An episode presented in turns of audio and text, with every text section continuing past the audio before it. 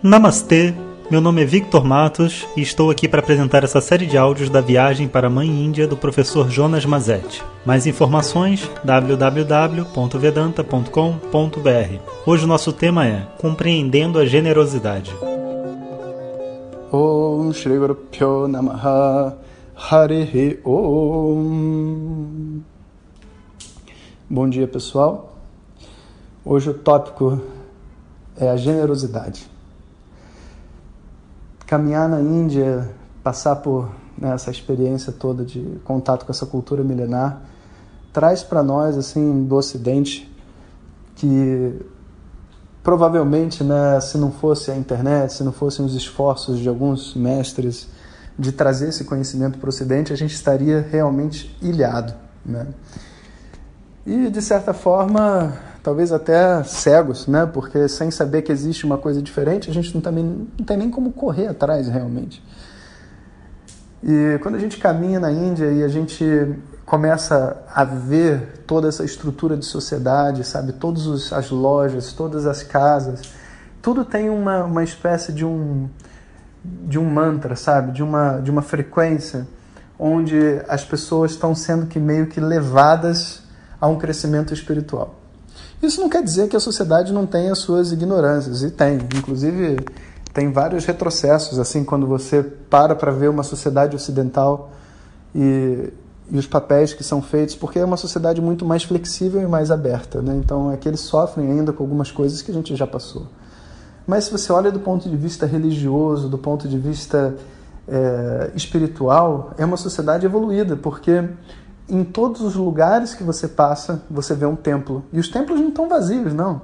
Os templos estão cheios. E qualquer hora do dia que você entra, existe uma fila de pessoas. E no templo não existe né, pobre, rico, é, é todo mundo na mesma fila, fazendo as suas orações da mesma forma.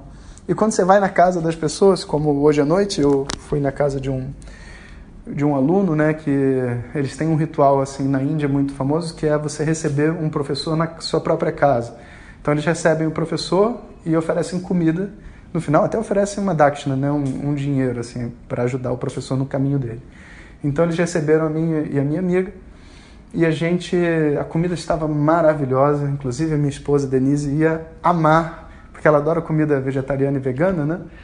E, eles, e eu fui apresentado a tantos pratos do Gujarat que eu nunca tinha ouvido falar, num equilíbrio perfeito, assim, sabe? De um prato é doce, o outro prato é salgado, o outro prato é amargo.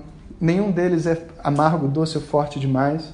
Se você come um só já é bom, mas quando você come eles em conjunto, você sente como se você tivesse passado por todos os gostos que existem, sabe? Uma coisa maravilhosa.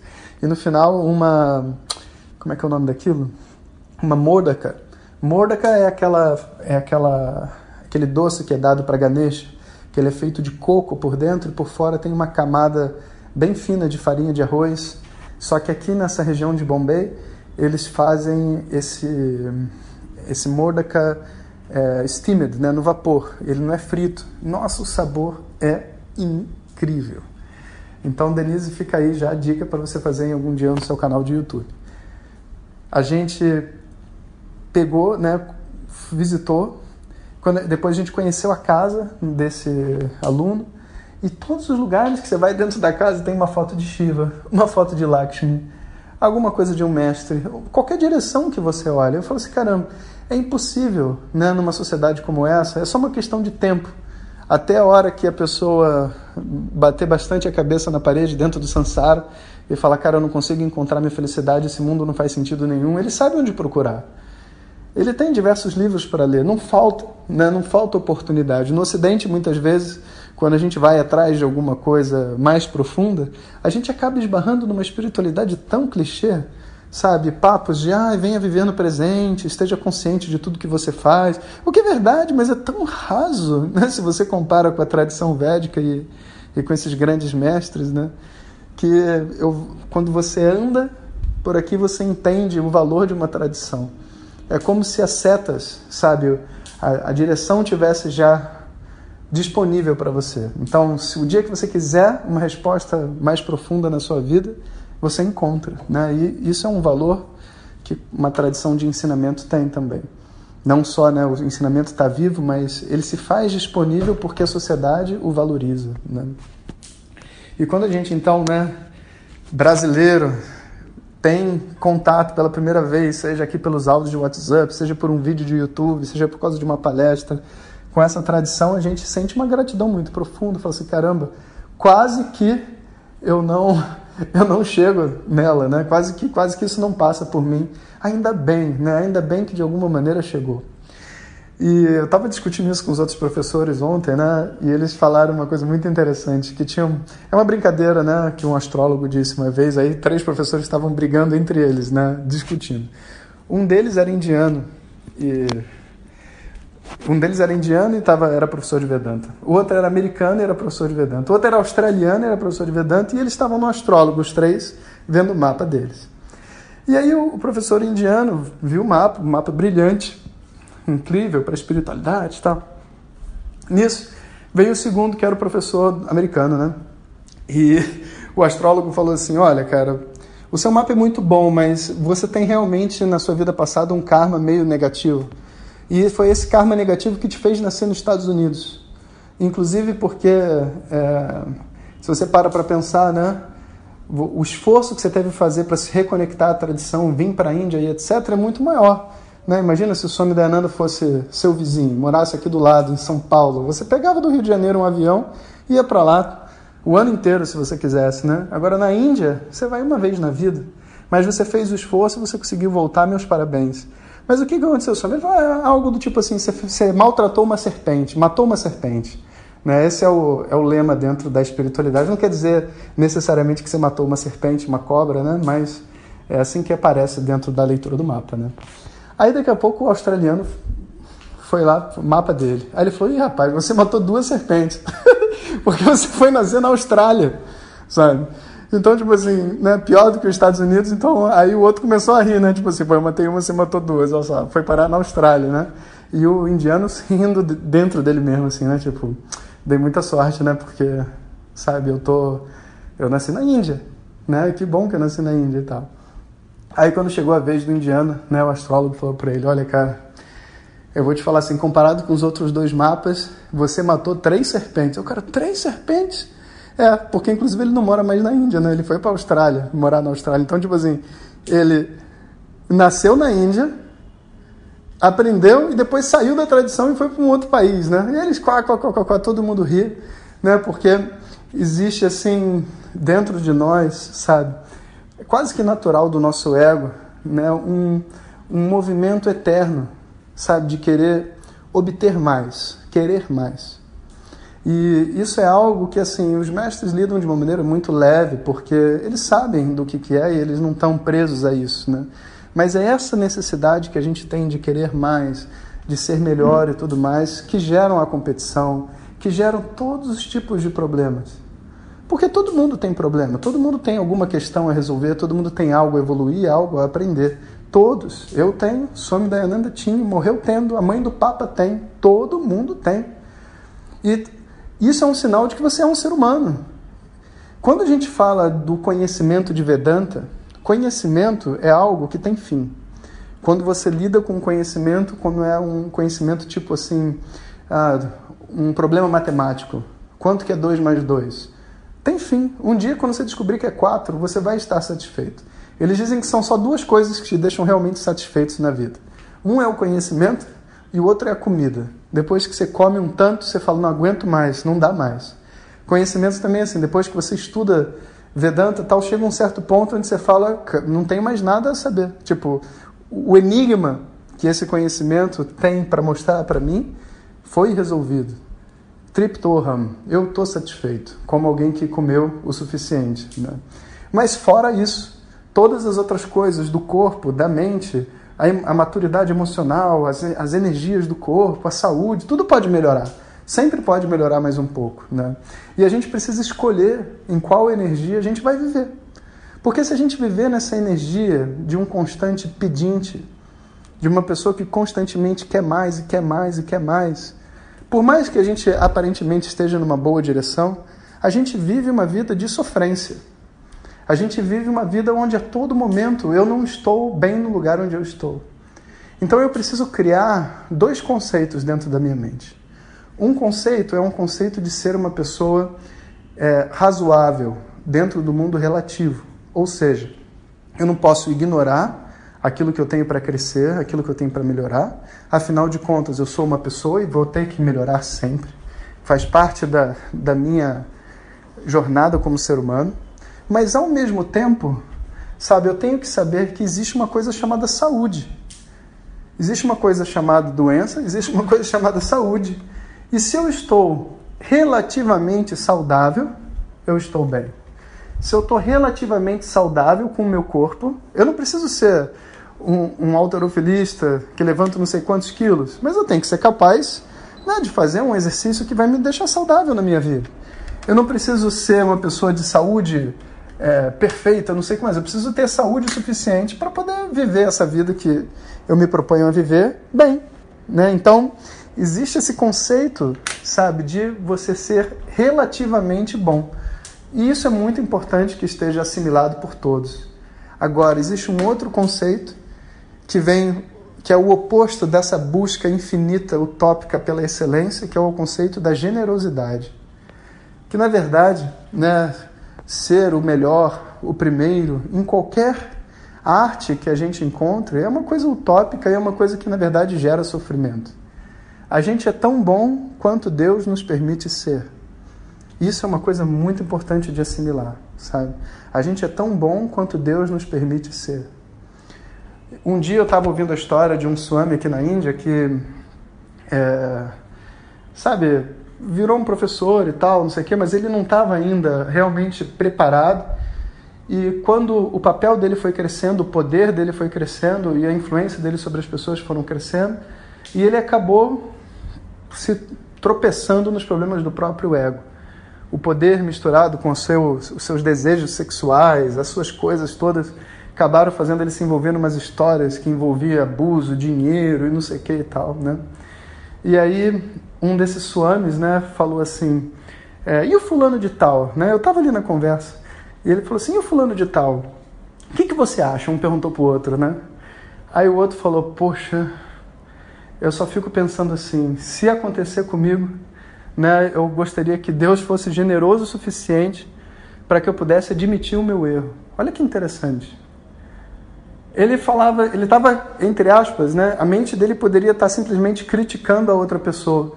E uma crítica que seria até relativamente razoável, né? Você errou, mas não admitiu o seu erro. Mas ele falou assim: não, se acontecer comigo, o que eu peço a Deus é: tudo bem, se eu errar, eu sei que eu estou fazendo o meu melhor, se eu errar, eu não tenho controle sobre isso, eu posso errar, mas eu quero pelo menos ser capaz de admitir o meu erro. Olha que coisa bonita, né? Ele, na verdade, transformou o erro de uma outra pessoa num mote para o seu próprio crescimento, sem diminuir o outro, porque Deus não foi generoso o suficiente com ele e naturalmente quando a gente erra e quando a gente a gente vai pagar um preço e a gente sabe que essa pessoa vai pagar. O que, que a gente vai fazer? Né? A gente vai desejar o mal dela, por quê? A gente quer mais é que ela cresça, que ela seja feliz e que as pessoas também possam se curar, todo mundo, sabe? É uma outra energia, né? E esse Swami era tão generoso né, que ele falou assim: eu, eu gostaria que Deus me desse a oportunidade, se eu tivesse no lugar dele, de enxergar o meu erro e conseguir admitir isso para as pessoas. Porque o que, que eu perco, o que, que eu perco né, quando eu admito que eu errei? O que, que eu perco quando eu ofereço às outras pessoas algo que, sei lá, talvez represente o meu dinheiro, talvez represente, sei lá, o meu status dentro da sociedade. Quando eu sou um gerente de uma empresa, eu cometo um erro, né? E eu digo para as pessoas, pessoal, eu errei, a culpa foi minha, né? Sem, vamos dizer assim, me esconder. O que, que eu estou fazendo na verdade? Eu estou dando às outras pessoas um pouco da minha abundância, sabe? É como se eu tivesse pleno o suficiente para errar e bancar o erro que eu, que eu cometi bancar os danos que eu causei. É como se eu pudesse realmente. Como se eu tivesse o suficiente dentro de mim, sabe? O mundo foi generoso o suficiente comigo para as, as, as derrotas, as dificuldades que eu tenho, que vão acontecer na minha vida, elas sejam, vamos dizer assim, proporcionais aos meus ganhos e que eu tenha realmente a capacidade de bancar isso. Então a gente começa a ver que a generosidade que as pessoas oferecem aos outros vem de uma abundância. Elas reconhecem uma abundância em si mesmo, onde, por exemplo, vamos supor, eu tenho muito dinheiro. Aí eu vou num lugar e vou fazer uma massagem, como eu fiz, né? E aí, poxa, se a outra pessoa tem tão pouco, eu vou dar uma gorjeta. Eu posso dar uma gorjeta miserável, né? ou pensando no quanto ela deveria receber, ou eu posso pensar numa gorjeta generosa, pensando no quanto eu tenho para oferecer para ela. Então, uma pessoa que reconhece quão abundante é a sua vida e está disposta a compartilhar dessa abundância com as outras pessoas, seja nos acertos, quando você dá uma boa gorjeta, quando você mostra para as outras pessoas o valor delas de uma maneira que elas se sentem felizes pelas vitórias que você fez ou que ela fez, porque não necessariamente foi ela que fez uma boa massagem, né? De repente você casou e você oferece uma boa festa para as pessoas, generosidade, porque você tem bastante, você compartilha desse momento, seja no fracasso. Eu tenho tanto dinheiro que se eu bater no carro de alguém, entende? Eu pago o conserto, não preciso sair correndo, eu não preciso, é, vamos dizer assim, deixar a pessoa numa situação pior do que ela chegou. Eu posso dizer realmente, olha, eu tenho o suficiente dentro de mim para oferecer para você. E às vezes isso acontece também não com dinheiro, mas com amor, com paciência, porque quando duas pessoas brigam, existe uma carência dos dois lados. Não é possível que duas pessoas briguem, uma sendo carente e a outra não. Inclusive, os carentes se encontram na vida para conseguir desatar esse nó da carência juntos. E alguém tem que ceder e dizer assim: olha, nesse momento eu tenho um pouco mais de paciência que você, então eu vou ceder para ouvir você primeiro. Eu vou ceder para. Vamos resolver primeiro a sua parte e depois a gente resolve a minha. Então, esse ato, sabe, de se oferecer, seja durante a celebração, seja durante o luto, durante a tristeza, é o que é chamado de generosidade. E só existem dois tipos de pessoas, né? Dois tipos de generosos, assim. Aquela pessoa que reconhece a sua abundância e na abundância compartilha, e aquela pessoa que, por não ter, né, ela não compartilha. E, ou compartilha muito pouco, sabe? E para essa pessoa, o que, que a gente faz, né? Se a gente para para pensar. Para essa pessoa, o que a gente faz é a gente reza. Porque a abundância, ela não é algo que você é, cria por situações de vida. A gente pensa realmente que uma pessoa miserável né, é criada porque a vida dela é difícil, mas isso não é verdade. A pessoa miserável é criada por um coração pequeno. Então, se eu não consigo reconhecer a abundância da minha vida, não adianta eu pedir por generosidade, eu quero ser uma pessoa generosa. Não, eu preciso, na verdade, ser capaz de reconhecer a abundância que já existe dentro da minha vida. E não importa se você matou uma cobra, duas, três cobras, se você está na Austrália, no Japão. Né? Às vezes você está ouvindo esse áudio de WhatsApp que uma terceira pessoa enviou para você, de uma pessoa para outra. Entende? E se você pensa que esse conhecimento chegou até você e que era exatamente o que você precisava ouvir, surge dentro de você uma generosidade do reconhecimento da sua abundância ou você pode olhar por ser a terceira pessoa que recebeu esse áudio e dizer assim, cara, que desgraçado que nós somos, né? Olha como é difícil, quase que eu nunca recebo, né? Então que eu vou guardar todos eles aqui na minha biblioteca, entende? Se alguém me pedir, eu passo, porque foi difícil para mim receber, então eu também não vou ficar passando assim de mão beijada. Pensa bem, qual que é a separação do generoso né, e do mesquinho? A separação não é em termos do que a pessoa tem, é em termos de atitude na vida é em termos de atitude. Esse universo ele é grande o suficiente, grande não em termos de espaço, ele é grande em termos da sua glória, para que qualquer pessoa, em qualquer posição, se sinta abundante. O amor, a paz, é algo que está disponível em qualquer cultura, em qualquer casa, com qualquer prato de comida, em qualquer local. No momento que eu me conecto a isso, dentro de um hospital com câncer, fazendo a minha quimioterapia, eu me sinto abundante. Eu me sinto abundante até com, com, com os enfermeiros que estão passando, com o médico, com a família que está ali me dando apoio, ou com a minha condição interna de lidar com tudo isso. E eu posso virar para o lado e compartilhar essa minha abundância com o paciente que está do meu lado. Quando a gente não consegue fazer isso, né, nem quando a gente tem uma vida que a gente não está numa crise, veja só, não é falta de generosidade, é falta de discriminação é uma falta realmente de uma atitude interna, sabe? Então essa generosidade, ela é criada por uma atitude. Ela é criada por toda uma atmosfera que é gerada pela presença de uma tradição. Uma tradição que diz a todo momento que você já tem tudo o suficiente que você precisa para ser feliz. Que de verdade você não precisa mudar nada na sua vida. As pessoas que estão em volta de você são exatamente aquelas pessoas que precisam estar em volta de você para você crescer. E o que você precisa praticar espiritualmente é exatamente aquilo que está clamando dentro do seu coração. Todo mundo sabe o que precisa fazer. Na verdade, a gente de repente descobre que nascendo no Brasil, nascendo na Índia, não faz a mínima diferença. Tem um monte de gente aqui na Índia que não faz a mínima ideia do que Vedanta seja. Até vai falar Vedanta, Krishna, de Shiva, hum, mas vai achar que Shiva está no céu. Que diferença que faz? Né? Então, nós todos somos muito abundantes. E a presença desse conhecimento na nossa vida já nos faz abundantes. E, naturalmente, né, o próximo passo é a gente encontrar essa generosidade que vem dessa abundância. Aí a gente começa a viver uma outra energia. Então, sejam generosos. Om Sahanavavatu सह नौ भुनक्तु सह वीर्यं करवावहै तेजस्विनावधीतमस्तु मा विद्विषावहै। ॐ शान्तिः शान्तिः शान्तिः। Obrigado a todos e fiquem ligados. Se você deseja receber diretamente nossas mensagens no seu WhatsApp, peça para quem te encaminhou este áudio para compartilhar o nosso contato e nos envie a mensagem Quero receber. Mais informações www.vedanta.com.br. Até o próximo áudio. Om Tat Sat.